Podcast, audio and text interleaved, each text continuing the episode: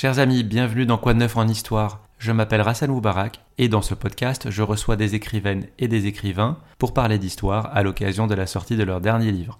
Mon invité aujourd'hui est Gabriel Martinez-Gros. Bonjour. Bonjour. Vous êtes professeur émérite d'histoire de l'islam médiéval à l'université de Nanterre. Vous venez de publier aux éditions Passé Composé La traîne des empires, impuissance et religion. Vous avez publié deux précédents livres chez Passé Composé, De l'autre côté des croisades, qui étaient les croisades vues par le monde musulman, et puis l'empire islamique 7e, 11e siècle. Et puis encore avant ça, en 2014, vous aviez écrit Brève histoire des empires, comment ils surgissent, comment ils s'effondrent. Et finalement, ce livre fait la synthèse entre les deux, entre l'empire et les religions. À quel moment de votre cheminement intellectuel vous avez fait le lien entre les deux? Probablement après le livre sur euh, l'empire islamique. Déjà dans la conclusion de ce livre est annoncé euh, celui-ci, c'est-à-dire le fait que probablement la conclusion des empires, lorsque euh, le mécanisme même de l'empire s'enraye, c'est la religion. C'est-à-dire que la religion fait de l'impuissance croissante politique et militaire de l'Empire une impuissance ontologique dont elle se sert pour accomplir les tâches que l'Empire n'est plus en mesure de, remplir, en particulier la paix et l'universalisme.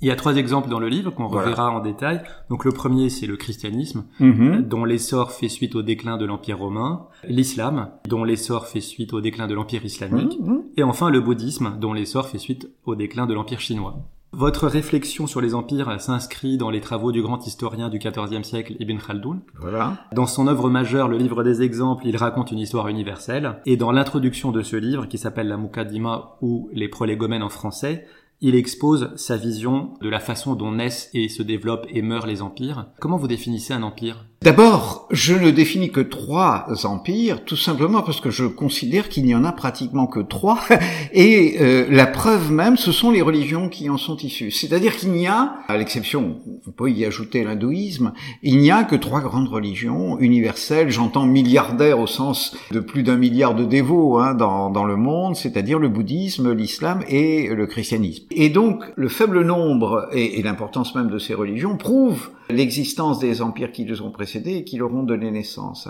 Alors, ce que je précise un peu plus dans ce livre par rapport à ceux qui ont précédé, c'est la séquence des empires. C'est-à-dire que pour qu'il y ait un empire, il faut naturellement d'abord qu'il y ait une masse de population suffisante. Un empire ne représente jamais, je parle de l'empire chinois, de l'empire romain, euh, de l'empire islamique à son apogée euh, abbasside au Xe, XIe siècle, ne représente jamais moins de 15 à 20% de la population de l'humanité. Vous voyez, c'est très très considérable. Les États-Unis, la Russie d'aujourd'hui n'ont absolument pas la taille des empires. Mmh. la taille requise pour les empires. Et il faut en outre qu'il y, y ait une sorte de séquence historique qui commence par ce que j'appelle les royaumes combattants. Alors c'est un mot qui est tiré de l'historiographie chinoise, mais qu'on pourrait aussi bien appliquer aux cités grecques que à la République romaine, c'est-à-dire des moments de forte mobilisation militaire, populaire, par conséquent, démocratique, on donne les armes au peuple et par conséquent, on lui donne aussi le choix de la décision politique. Et ces périodes sont des périodes de construction d'empire. Ce sont des questions, des périodes de guerre, tout simplement, et de construction d'empire. Ça, c'est la première phase. Deuxième phase, l'empire à proprement parler, qui est profondément, et là, ça nous, il, faut y insister parce que ça, ça, ça ne va pas euh, dans le sens de ce qu'on pense généralement de l'empire. L'empire, c'est un désarmement. C'est ce que Ibn Khaldoun appelle sédentarisme l'empire est d'abord un processus économique. L'empire est d'abord fondé sur l'impôt, l'impôt sur le désarmement des peuples, sans quoi les peuples ne paieraient pas l'impôt, et euh, ce désarmement permet la mobilisation, grâce à l'impôt, d'une masse de capital qui permet concentré dans la capitale de l'empire en général, qui permet des gains techniques, une multiplication des métiers, et des gains de productivité qui sont les seuls gains de productivité, les seuls gains économiques qu'une société agraire qui est naturellement très stagnante peut connaître. Et donc c'est ça l'empire, c'est la prospérité économique, la paix et aussi l'universalisme, c'est-à-dire que l'empire prétend regrouper sous son autorité l'ensemble des territoires qui en valent la peine, c'est-à-dire qu'il laisse au dehors tous les territoires barbares, mais qui n'ont pour lui aucune importance. Et puis, à cause même de son pacifisme profond, Hein, l'empire est pacifique, hein, très très profondément. À cause même de son pacifisme profond, l'empire finit par décliner ou par s'enrayer, c'est-à-dire qu'il n'arrive plus à imposer sa paix. Hein, il n'en a plus les moyens politiques et militaires. Et il n'arrive plus à même contrôler l'ensemble de ces, territoires, à défendre ses frontières contre les barbares, etc. Et donc à ce moment-là naît la, la religion qui est profondément euh, amenée par euh, le, le, pacifisme de l'empire.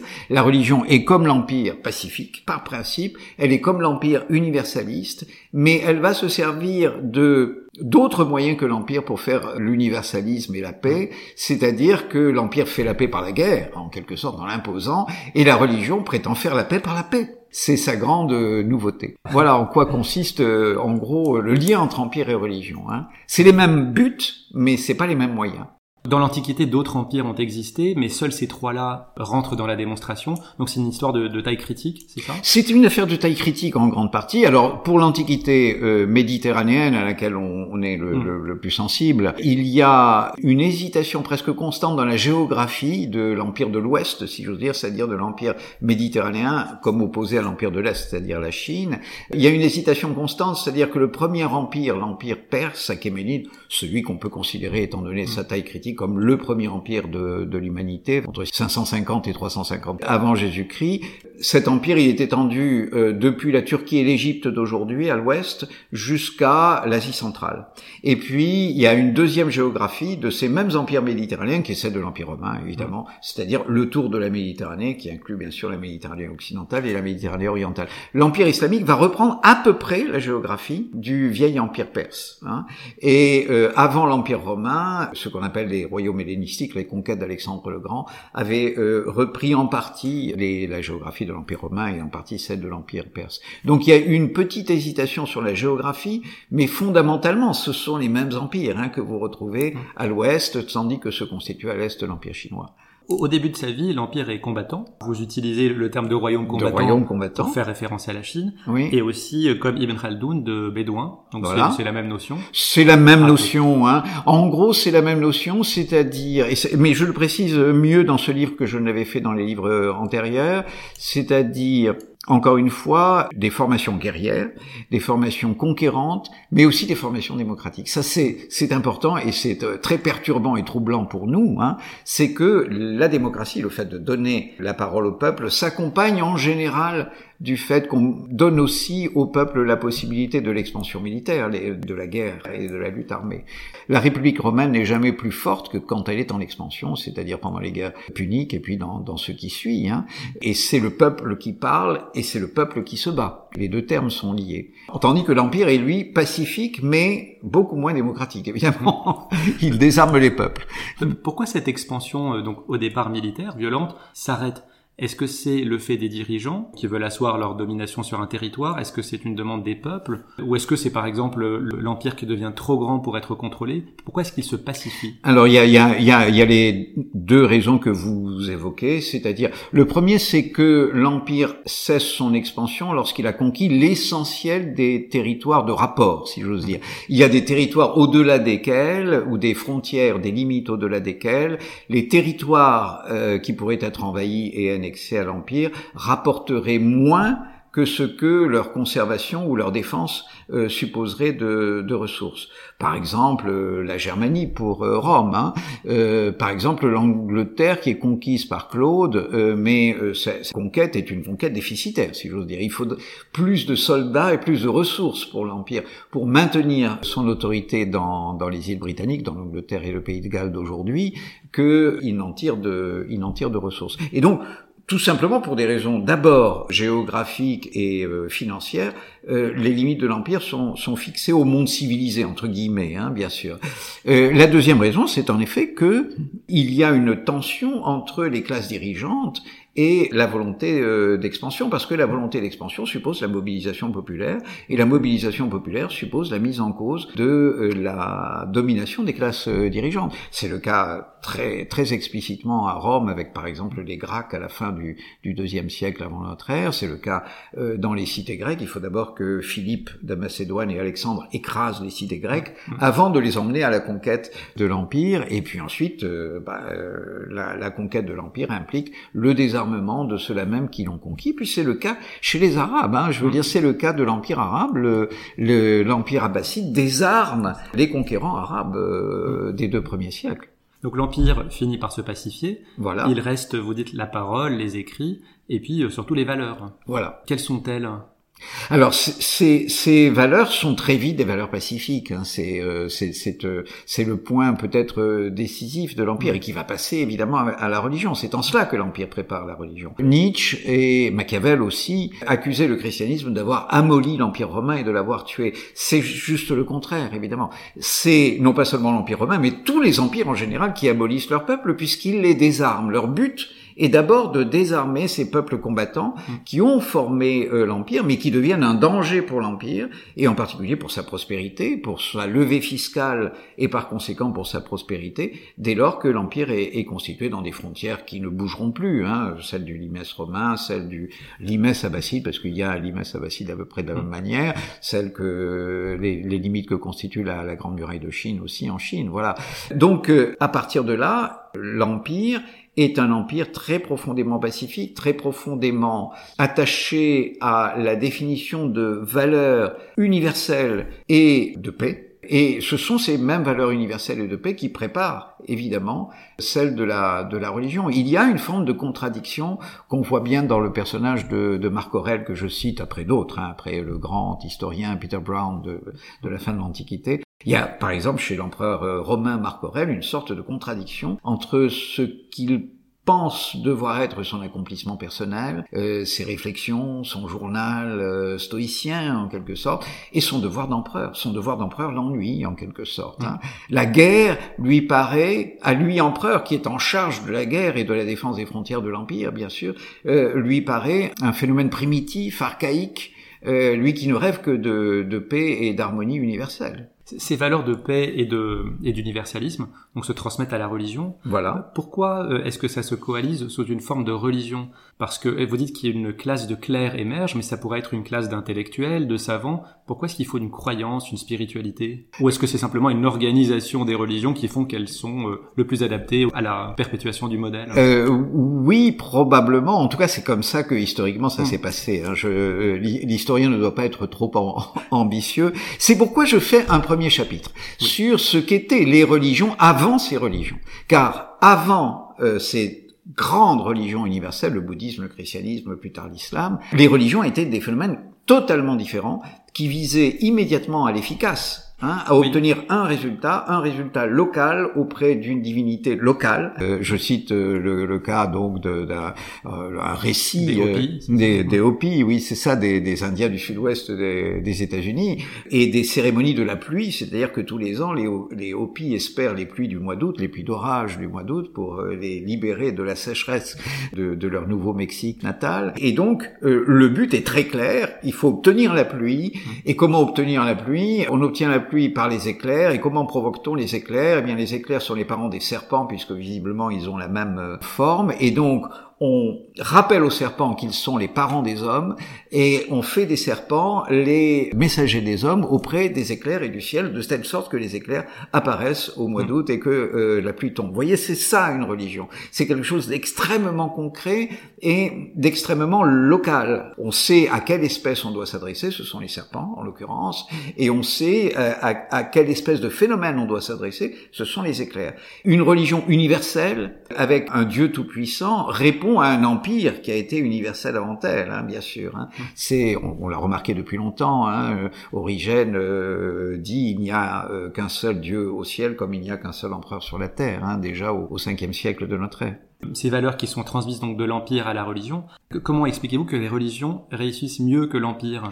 Elles réussissent mieux que l'Empire parce qu'elles n'ont pas de but politique. Elles ne défendent pas de frontières, elles ne définissent pas de barbares. Euh, alors c'est un, un, des points majeurs de la théorie d'Ibn Khaldun que tout empire définit des barbares. Il définit des barbares parce qu'il désarme très profondément ses populations et donc il va chercher les ressources de violence dont il a besoin pour assurer simplement sa police et la défense de ses frontières dans les marges barbares. Et donc, il doit définir des marges barbares. En définissant ces marges barbares et en les utilisant pour sa propre défense, en même temps, il en fait un danger pour euh, sa propre sécurité. Hein. Les barbares sont à la fois indispensables et dangereux. Or, un des points majeurs, c'est que la religion ne définit pas de barbares, elle ne définit que des hommes.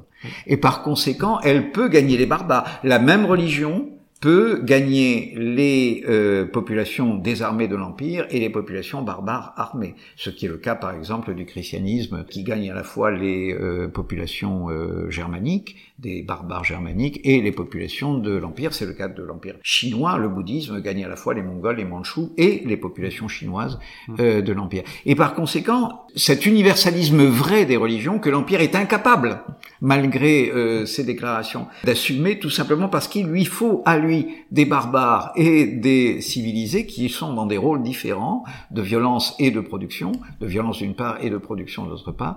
Cette différence entre euh, la religion et, et l'empire donne l'avantage à la religion parce que elle est capable d'accueillir tout le monde parce qu'elle n'a pas de but politique. L'invasion des barbares est pour elle un phénomène presque insignifiant, qui n'a pas de sens, à la différence de, de l'Empire qui lui donne sens, puisqu'il est menacé dans son existence politique. Pour euh, la religion, la politique est tout à fait euh, secondaire. L'existence même de l'Empire est tout à fait secondaire. Ce qui compte, c'est l'Empire de Dieu, hein, c'est l'Empire de, de l'au-delà. Oui, d'ailleurs, vous, vous, le dites, les, les, clercs, donc les représentants des religions euh, sur Terre, se retirent du, euh, de la vie politique. Voilà, voilà. C'est un des grands aspects de, de, de, de, la, de la victoire des religions, c'est la fin du politique, à l'avantage du, du, religieux. Et il faut attendre, prenons le cas de notre monde méditerranéen, hein, il faut attendre entre la victoire du christianisme, qui sera au total renforcée par la victoire de l'islam quelques siècles plus tard dans, dans une partie des mêmes territoires, il faudra attendre 12, 13 siècles, 14 siècles, la révolution industrielle en fait, pour que l'essentiel revienne dans les assemblées après avoir quitté les temples et les églises. Hein. Mmh. Pendant, les, pendant 13 ou 14 siècles, l'humanité a été avant tout intéressée à ce qui se passait dans, dans, dans les églises et dans l'au-delà. Hein. Je veux mmh. dire que c'était l'essentiel était de préparer sa, sa vie au-delà. C'est à partir de la fin du XVIIIe siècle que d'un seul coup, l'ici-bas et la décision politique par conséquent et la participation populaire, euh, un peu comme dans les royaumes combattants, redeviennent des affaires, euh, des affaires majeures. Prenons le premier exemple pour étayer le propos, donc celui du, du christianisme qui fait suite au déclin de l'Empire romain. Quelle est la chronologie c'est à partir du, de l'apogée même de l'Empire hein, qu'il y a qu'il y a déclin. Le règne de Marc Aurèle, dont on parlait tout à l'heure, est euh, on peut dire un pivot, un, un moment euh, décisif et pivotal du, du passage de l'Empire à une mentalité religieuse, mmh. qui n'est pas encore nécessairement celle du christianisme, mais qui est déjà celle des clercs, c'est-à-dire celle où la politique et la défense des frontières, l'Empire, n'est plus l'essentiel et où l'épanouissement individuel, il y a là quelque chose de très moderne hein, qui euh, qu'on va retrouver dans le monde d'aujourd'hui, l'épanouissement individuel jusque euh, dans la personnalité de l'empereur Marc Aurèle devient l'essentiel. À partir de ce moment-là, la religion pointe déjà à l'horizon, à l'horizon encore de deux ou trois générations. Il faudra deux ou trois générations pour que le christianisme l'emporte véritablement, mais il y a là quelque chose qui déjà euh, le prépare. Le deuxième exemple qui est aussi proche de nous, c'est celui de l'islam. De prime abord, on peut être surpris par le fait que l'islam religion soit lié au déclin de l'empire islamique. Oui. Comment on l'explique? Est-ce qu'au départ, c'est parce que ces conquêtes arabes sont des conquêtes territoriales classiques et que l'aspect religieux n'est pas du tout au premier plan Alors voilà, euh, apparemment l'islam est une contradiction, est, est, est une, offre une contradiction à, à, la thèse. En fait, je crois que cette contradiction tient euh, d'abord à ce que l'islam vient tard, c'est-à-dire qu'il arrive dans un monde où déjà les religions, et en particulier la religion chrétienne pour mm. euh, ce qui concerne les, les terres méditerranéennes, est dominante. C'est-à-dire que euh, d'emblée, il adopte une forme religieuse parce que cette forme religieuse est déjà dominante. Mais pour le reste, il me semble que c'est à peu près, on peut retrouver à peu près la même chronologie et la même séquence, c'est-à-dire une période de royaume combattant qui est euh, celle des conquêtes arabes et pendant les deux premiers siècles à peu près, hein, tant que les Arabes dominent l'empire, on est encore dans la période des royaumes combattants. Puis à partir du, de l'empereur Al-Mamoun, euh, enfin les, les, à partir du début du IXe siècle, c'est vraiment l'époque impériale, c'est-à-dire les les euh, empereurs abbassides désarment, avec l'aide d'ailleurs de, de, troupes barbares venues d'Asie centrale, hein, désarment euh, les Arabes, désarment le peuple conquérant et combattant, mais l'Empire se heurte très vite en effet à la religion, et j'appelle religion alors, comme je le faisais déjà d'ailleurs dans le, mon livre L'Empire islamique, le sunnisme. Le sunnisme naît dans un milieu totalement civil, dans une société déjà totalement civilisée, totalement désarmée. Il naît à Bagdad Mm. avec euh, Ibn Hanbal en fait, euh, et il naît dans l'opposition à l'empire, mais dans une opposition qui n'est pas une opposition armée, qui est une opposition idéologique, exactement comme celle des moines byzantins. Les armes de d'Ibn Hanbal et des sunnites, c'est la prédication, c'est le refus euh, intellectuel des projets impériaux de, de transformation du dogme religieux de constitution du dogme religieux, etc. Et donc vous avez des choses qui sont tout à fait comparables. Le sunnisme triomphant de l'empire finalement au XIe, XIIe siècle, avec la fin du califat, c'est la fin de l'empire, et en réalité euh, le succès de la religion. Hein, c'est là que la religion acquiert toute son toute, toute sa puissance, hein, au détriment du, du pouvoir politique. La différence principale entre l'islam et le christianisme, c'est que dans l'islam, en fait, le déclin de l'empire et l'essor des religions sont superposés. Voilà, ça. voilà. Se voilà. pas, Ça euh, va, ça, c'est le, effectivement, les, les rythmes sont tout à fait resserrés. Mais ça, ça tient tout simplement parce qu'il y a un exemple antérieur. Hein. On suit la route beaucoup plus vite quand euh, il y, a, y, a, y a une autre civilisation qui vous, Hmm. qui vous, qui vous a tracé le chemin en quelque sorte. Voilà. On a dit que les religions donc euh, désarmaient et puis ne se préoccupaient plus de politique Voilà. euh, pour pouvoir survivre. Oui. Est-ce que du coup l'émergence de l'islam politique au XXe siècle, est-ce qu'elle remet en cause le modèle? Euh, elle, elle remet en cause en partie euh, certainement le, le modèle. Hein. Je veux dire que euh, je crois que dans l'islam politique, on le connaît désormais assez bien depuis plusieurs dizaines d'années. Hein. On peut tout de même distinguer deux, deux grandes tendances. La première, c'est désormais celle des frères musulmans, même si ça n'est pas leur discours officiel, qui est ce- la tendance vers une observance de plus en plus euh, euh, profonde, euh, voire bigote, hein, bien sûr. Hein. Le cas échéant, euh, xénophobe, antisémite, anti-occidental, tout ce que vous mais fondamentalement une tendance à l'observance des dogmes de la religion, des pratiques, des rites, et une tendance qui va avec la middle classisation des sociétés euh, islamiques. Et puis vous avez une autre tendance, les deux sont présentes d'ailleurs par exemple aujourd'hui en Afghanistan, une autre tendance qui est euh, beaucoup plus militante, euh, qui est celle des, des djihadistes à proprement parler, hein, et qui, elle, re- reconstitue vraiment les royaumes combattants. Euh, sinon que cette euh, tendance euh, djihadiste rejoint tout à fait euh, Ibn Khaldoun, c'est-à-dire qu'elle ne sollicite pas en fait les majorités musulmanes dont elle se Ça reste une minorité de combattants. ça reste des minorités combattants ethniquement très profondément enracinés, les Pashtuns par exemple en Afghanistan ou au Pakistan d'ailleurs, ou bien les Peuls en Afrique occidentale. Vous avez euh, de, de- les, les- les Arabes de la vallée de l'Euphrate, euh, c'est-à-dire des, des choses assez euh, assez minimes par rapport à la masse du monde musulman. Et ce sont ces minorités qui mènent fondamentalement le djihad, comme Ibn Khaldoun l'explique lorsqu'il définit ce qu'il appelle des bédouins par rapport aux sédentaires, c'est-à-dire ceux qui apportent à l'empire ces, ces, ces ressources de violence. Le troisième exemple, Gabriel, c'est le bouddhisme, Absolument. euh, donc qui naît en Inde au VIe siècle, mais son essor va se faire en Chine. Alors pour mieux comprendre cet exemple, qui sont chez les bouddhistes les Romains et les barbares? Alors, chez les bouddhistes, les Romains sont les Chinois. Hein. Alors, c'est c'est c'est euh, c'est un exemple un, un peu contourné et pourtant euh, qui est tout à fait significatif. C'est-à-dire que tant qu'il n'y a pas d'empire, la religion ne peut pas tripher. Hein. C'est-à-dire elle ne triomphe pas en Inde parce qu'il n'y a pas d'empire en Inde, Voilà. parce que pour des raisons qu'on ignore d'ailleurs, hein, fondamentalement. Euh, Parce qu'effectivement, il y a euh, 8 milliards d'êtres humains, euh, 5 milliards qui sont euh, chrétiens, musulmans, bouddhistes, il y a 1 milliard d'hindouistes. hindouistes, Mais c'est un contre-exemple parce qu'en fait, il n'y a pas d'empire préalable. L'Inde ne s'est pas constituée en empire. Voilà, enfin du moins jusqu'à l'époque islamique, hein, voilà, donc, jusqu'au 13e, 14e siècle, et où ce sont les musulmans qui vont constituer l'empire indien. Et donc, comme il n'y a pas d'empire, c'est en, en- c'est en Chine euh, où il va s'étendre que le, le bouddhisme va trouver à la fois l'empire et le succès au détriment et avec euh, l'empire, sinon qu'il va être euh, dans l'histoire chinoise marginalisé politiquement à partir du, du Xe siècle. Il sera éliminé non pas du- de, de la pratique populaire, hein, il est toujours euh, certainement la première euh, religion et la première dévotion euh, en Chine encore aujourd'hui, mais en revanche, il n'est plus au, au cœur du pouvoir dans la mesure et ça prouve quelque chose d'intéressant, c'est que la religion suit l'empire, elle en est la, la conséquence, la suite, mais en revanche, la cohabitation des deux est difficile.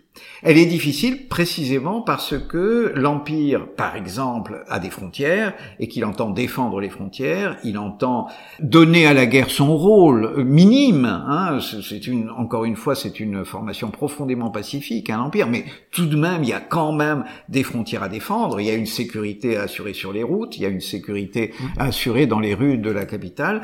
Il faut donc des barbares, puisque ce sont les barbares qui fournissent à, qui fournissent à l'empire leur euh, leur violence. Et la religion répond, mais il n'y a pas de barbares, ça n'existe pas. Et donc, euh, il y, a, y, a, entre la constitution intime de l'Empire, entre bédouins et, et, et, sédentaires, pour le dire comme Ibn Khaldoun, et euh, l'idée véritablement universelle de la religion, ce qui est le cas, ce qui est le cas aussi de la religion bouddhiste, euh, il y a une contradiction. Hein. Il y a une contradiction qui finit par éclater. Il y a une autre contradiction à quoi on, le, on pense peu, mais qui a traversé une large part des rapports entre pouvoir politique en général, pas seulement empire, mais surtout empire et religion, c'est que les religions mangent une part très considérable de la ressource financière. Mmh. C'est-à-dire que tous les dons que vous faites au monastère, vous ne les donnez pas à l'État en tant qu'impôt. Et il y a un moment où le développement des monastères, c'est le cas en Chine au IXe siècle, devient tel que euh, la levée de l'impôt en est véritablement gênée et les possibilités financières et les possibilités de défense de l'empire s'en trouvent euh, affectées. Hein. Il y a en Chine en 850, dans un énorme euh, mouvement anti-bouddhiste, l'empereur, l'empire décide de fermer tous les monastères de l'empire. C'est 2000 monastères et presque 500 000 moines qui sont, et, et nonnes d'ailleurs, euh, qui sont réduits à l'état laïque, c'est 1% de la population, ce qui est énorme hein, à l'époque, 1% de la population qui recevait de quoi vivre euh, du reste de la population. Hein. Donc ça c'est pour euh, effectivement resituer ça, c'est la dynastie Song qui, qui restaure le confucianisme voilà. et qui du coup euh, enlève le bouddhisme du, du domaine de Voilà, voilà. Alors il y a un point commun qui, qui est temporel, à ces trois religions, c'est-à-dire que l'essor du christianisme et du bouddhisme c'est au, IIIe siècle, oui. celui de l'islam au 7e siècle, oui. ça reste une fenêtre de temps assez courte. Est-ce qu'il y a un lien? Est-ce qu'il y a un lien? Alors ça c'est une question euh, intéressante. Hein. Euh, je pense que entre en tout cas euh, bouddhisme et euh, christianisme, entre Chine et euh, Empire romain, il y a un, une sorte de lien structurel, c'est-à-dire qu'aux deux extrémités de l'ancien monde, et sans pratiquement qu'il y ait de rapport entre les deux, une certaine masse de population, la croissance d'une certaine masse de population, la croissance d'une certaine richesse, l'unification politique qui s'ensuit, donne à la fois naissance à un empire et à une religion dont euh, les à deux religions plus exactement le bouddhisme et le et le christianisme dont les caractéristiques sont euh, assez comparables. Et c'est intéressant parce que tout se passe comme si je dis le contraire au début d'un chapitre, mais tout se passe comme si, en effet, il y avait une sorte de structure nécessaire à la fois à la constitution des empires dès lors qu'il y a une certaine masse de population et de richesse, et à la religion qui s'ensuit. En fait, l'islam vient démentir en partie, le troisième exemple, heureusement, euh, vient démentir en, partie ce que euh, cette construction historique peut avoir de trop rigide. Hein. En fait, les, les, rythmes de l'islam ne sont pas les mêmes, comme on l'a vu tout à l'heure, et les résultats sont un, un peu différents. Par exemple, l'empire et surtout la religion élimine totalement le passé violent de l'empire, les royaumes combattants, hein, euh, aussi bien dans le monde bouddhiste chinois que dans le monde chrétien. Euh, alors que dans le cas de l'islam, la religion va conserver euh, le souvenir des royaumes combattants, c'est-à-dire le, le, le, souvenir des Arabes et des conquêtes arabes, le souvenir du prophète et des compagnons du prophète, et d'une forme d'action violente. Ça, c'est évidemment une, c'est un point très important. Bien que l'islam soit né dans un milieu totalement pacifié, il conserve un récit de guerre que euh, les autres euh, religions bouddhistes et, et, chrétiennes ne conservent pas. Cet aspect de violence, euh, on va l'aborder, euh, si vous le voulez bien, à l'époque contemporaine. Oui. Parce qu'il y a des petites subtilités. Ce modèle du XIVe siècle que vous reprenez, que vous développez, est valable jusqu'à la révolution industrielle. Voilà. Et euh, donc depuis, sur les 250 dernières années que vous appelez les 250 glorieuses, euh, le paradigme a-t-il changé? Oui, le paradigme change euh, complètement. Vous avez tout à fait raison. Je dis les 250 glorieuses parce, d'abord parce que il ne faut jamais oublier que pendant ces 200, 250 ans, la population mondiale aura été multipliée. C'est entre 1800 et 2050 à peu près. J'anticipe un peu sur euh, la génération qui va venir. La population mondiale aura été multipliée par 10 ou 11, quelque chose comme ça, et la richesse par 50 ou 100. En fait, on est incapable de, de l'évaluer. Mais ce sont des taux de croissance en deux siècles deux siècles et demi dont on n'a aucune idée pour des périodes euh, antérieures. Hein. Euh, en gros, dans ce qu'on appelle, pendant ce qu'on appelle la révolution néolithique, de façon peut-être un peu pompeuse, c'est-à-dire l'acquisition de l'agriculture, de l'élevage, du tissage, de la céramique, de la métallurgie, etc. Le rythme de croissance, le rythme de doublement de la population, c'est 2500 ans. Il faut 2500 ans pour que la population double. Au XXe siècle, il a fallu 40 ans entre 1960 et l'an 2000. Hein. Vous voyez, on est dans un monde absolument euh, inimaginable pour même pour Ibn Khaldoun, même pour le génie d'Ibn Khaldoun. En gros, le point décisif, c'est que la création de richesses, à partir du XVIIIe siècle, se fait grâce au progrès technique, grâce au progrès scientifique, grâce au progrès médical surtout, hein, qui multiplie le nombre des hommes, grâce au progrès de l'hygiène, grâce au progrès de la médecine, tout simplement. Hein. Et ces, ces progrès ne sont donc plus liés à la nécessité de l'impôt. Ce n'est plus l'impôt qui rassemble le capital nécessaire au démarrage, si j'ose dire, euh, d'une période de prospérité. C'est autre chose c'est la révolution industrielle. Et donc, puisqu'on n'a plus besoin de l'impôt euh, pour créer la prospérité, on peut armer les peuples, car les peuples n'étaient désarmés que pour qu'ils puissent payer l'impôt sans euh, résistance et, sans, et sans protestation. La caractéristique peut-être politique majeure des, deux siècles qui se sont écoulés en Occident et puis euh, finalement dans le reste du monde, c'est que la prospérité et la guerre sont allées ensemble. Mmh. Dans la séquence euh, impériale normale, vous avez une période de guerre qui constitue l'empire, puis une période de paix qui constitue la prospérité. Hein. Mmh. Et nous, nous avons fait ensemble les guerres, ces terribles guerres mondiales avec des dizaines de millions de morts, et même déjà auparavant quelques guerres du 19e siècle qui, euh, qui mmh. étaient extrêmement sanglantes, hein. et puis la prospérité. C'est-à-dire que les dizaines de millions de morts des deux guerres mondiales ont été très très rapidement rattrapés, c'est-à-dire euh, bon bah euh, le bolchevisme et, et ses euh, bon, millions de morts, hein, la guerre civile et russe et ses 5 millions de morts, la grande famine ukrainienne, de ça. Tout ça a été rattrapé en quelques dizaines d'années. Aujourd'hui, la population d'Ukraine est plus, plus importante qu'elle ne l'était en 1930, même si elle commence à, à fléchir, et pour d'autres raisons. La population de la Russie de même. Les 35 millions de morts, pense-t-on, du grand bond en avant chinois ont été récupérés en, en très peu de temps. La, la population de la Chine est aujourd'hui double de ce qu'elle était en 1960. Donc, ces deux phénomènes apparemment contradictoires, d'énormes massacres et d'extraordinaires progrès, euh, sont allés ensemble. C'est la grande caractéristique de notre temps et ça tient euh, tout simplement à ce qu'on on a armé les peuples en même temps que on leur donnait la prospérité, ce qui ne s'était jamais produit dans l'histoire. Hein. Cette prospérité, normalement, euh, entraîne le désarmement euh, des peuples. Voilà. Euh, c'est la sédentarisation. Voilà. Et donc, normalement, l'empire doit se, se, désarmer. Voilà. Mais là, il n'y a pas d'empire, ce sont des États-nations. Et là, ce sont des États-nations. Simplement, on arrive aujourd'hui, alors depuis, je dirais, la fin de la guerre du Vietnam, la fin de la guerre d'Algérie, vous voyez, c'est le moment où se désarment véritablement mm. des pays comme les États-Unis et la France. Vous voyez, c'est à peu près contemporain, ce qui prouve bien qu'il y a quelque chose qui ne tient pas seulement à la France ou seulement aux États-Unis. Tout, pas la plupart des pays euh, industriels ont suivi, et même des pays euh, non industriels. L'armée chinoise est aujourd'hui plus réduite en nombre hein, de soldats qu'elle ne l'était en 1960. L'armée russe, euh, n'en parlons pas, etc. Donc le phénomène est presque universel et c'est un phénomène de, de désarmement. Donc curieusement, on peut remarquer qu'il coïncide avec un relatif ralentissement de la croissance et un vieillissement de la population.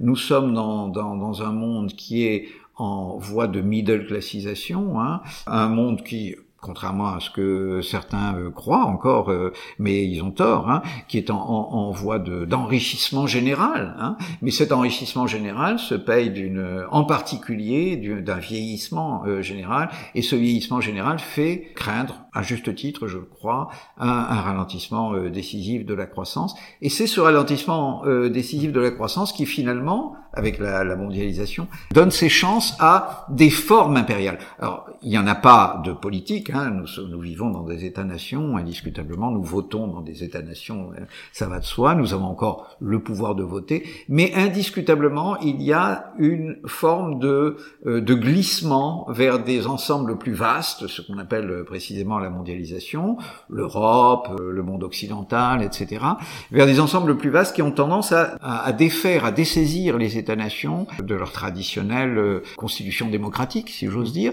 mais aussi à les défaire de leurs habitudes guerrières. Hein. Les deux vont ensemble. Hein. Vous avez quelque chose de très impérial, quelque chose de pacifique. Nous sommes beaucoup plus pacifiques depuis 1945, surtout depuis 1975 ou 62 en fait pour la France, que nous l'étions auparavant.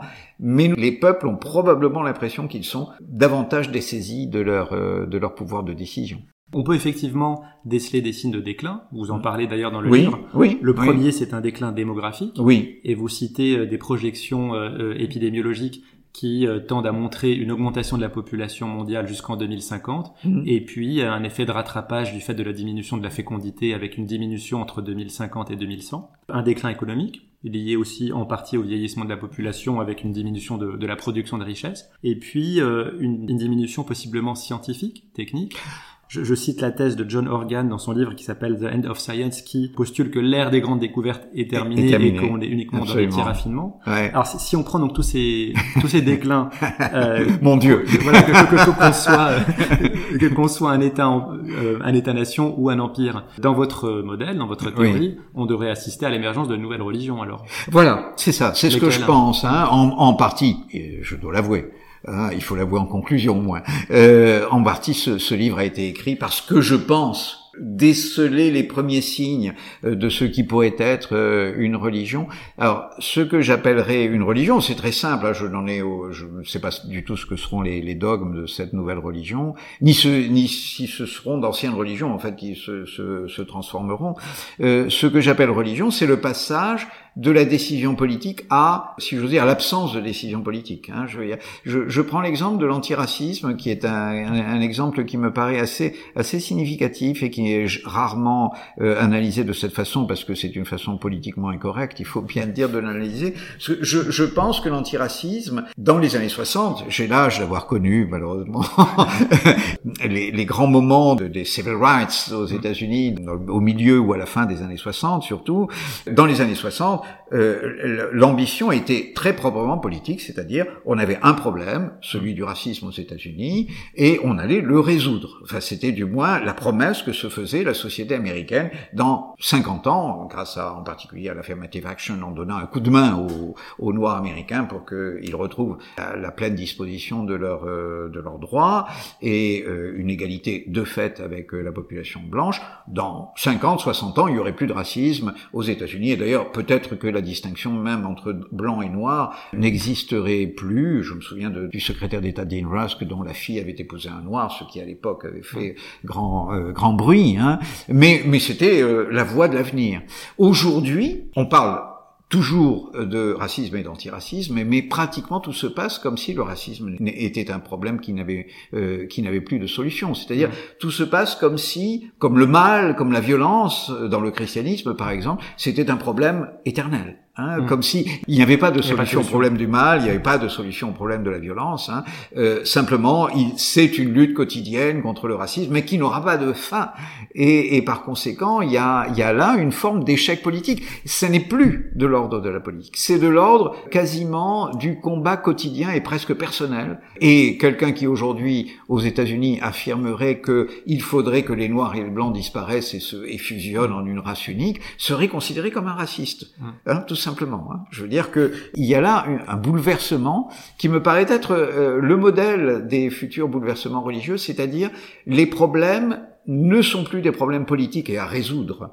Ce sont des problèmes à dire. Hein. Je veux dire que fondamentalement, ce sont des problèmes à vaticiner, ce sont des problèmes à évoquer de- depuis les, les, les chaires des églises et, et des cathédrales ou des universités, ce qui revient au même ou à peu près. Hein. Ce sont des objets de mots et de déclarations plutôt que des objets d'action.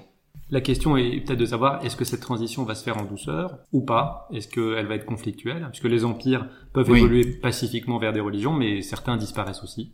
C'est vrai, c'est vrai. Alors euh, d'abord, rien rien n'est fait. Je veux dire que les religions nouvelles n'ont pas affaire, et c'est une difficulté pour elles, à des empires, mais à des États-nations. Or, les États-nations ne sont pas morts. Hein, quand les, les, les religions, euh, en particulier le christianisme, l'a emporté euh, à la fin de l'Empire romain, les cités anciennes, les, les cités grecques, les, euh, étaient déjà mortes en fait. Hein, elles étaient tellement anciennes qu'elles étaient déjà mortes. Nos nations ne sont pas mortes. Et il y a effectivement des résistances considérables à la culture woke, à la culture antiraciste, etc. Ne serait-ce que euh, l'affirmative action, etc. Dans, dans nos pays, et y compris d'ailleurs aux États-Unis, mais plus encore peut-être en Europe, en France, etc. Donc ça n'est ça n'est pas gagné. Est-ce que ça peut être pacifique? A priori, oui. Hein, C'est-à-dire que euh, malgré tout, le dogme principal des religions, c'est tout de même une forme de paix. Oui, c'est tout de même une forme de démarche pacifique. Mais ce que montre, par exemple, la victoire du, du christianisme dans l'Antiquité, c'est que euh, cette religion très très pacifique a tout de même été un peu virulente euh, dans, dans sa démarche d'éradication. Alors qu'on peut comparer à la cancel culture. Hein, on est étonné par la cancel culture, mais il y a eu une cancel culture, une, culture de la de l'annulation, de l'éradication dans le christianisme antique. Hein, quand il supprime les temples, quand il euh, ferme les écoles de philosophie, etc. Il y a, tout à fait euh, une volonté d'éradiquer totalement tout un passé antique. Merci beaucoup, Gabriel Martinez. Merci à vous, Pour deux raisons. La première, c'est pour le livre, pour avoir présenté euh, une lecture novatrice, un, un nouveau fil conducteur de l'histoire et puis euh, pour euh, avoir répondu à cette invitation. Donc je rappelle le titre du livre La traîne des empires, impuissance et religion, chez Passé Composé, déjà disponible en librairie. Et quant à moi, j'espère que vous avez apprécié cet épisode et vous donne rendez-vous à bientôt. Beaucoup. Merci beaucoup. beaucoup.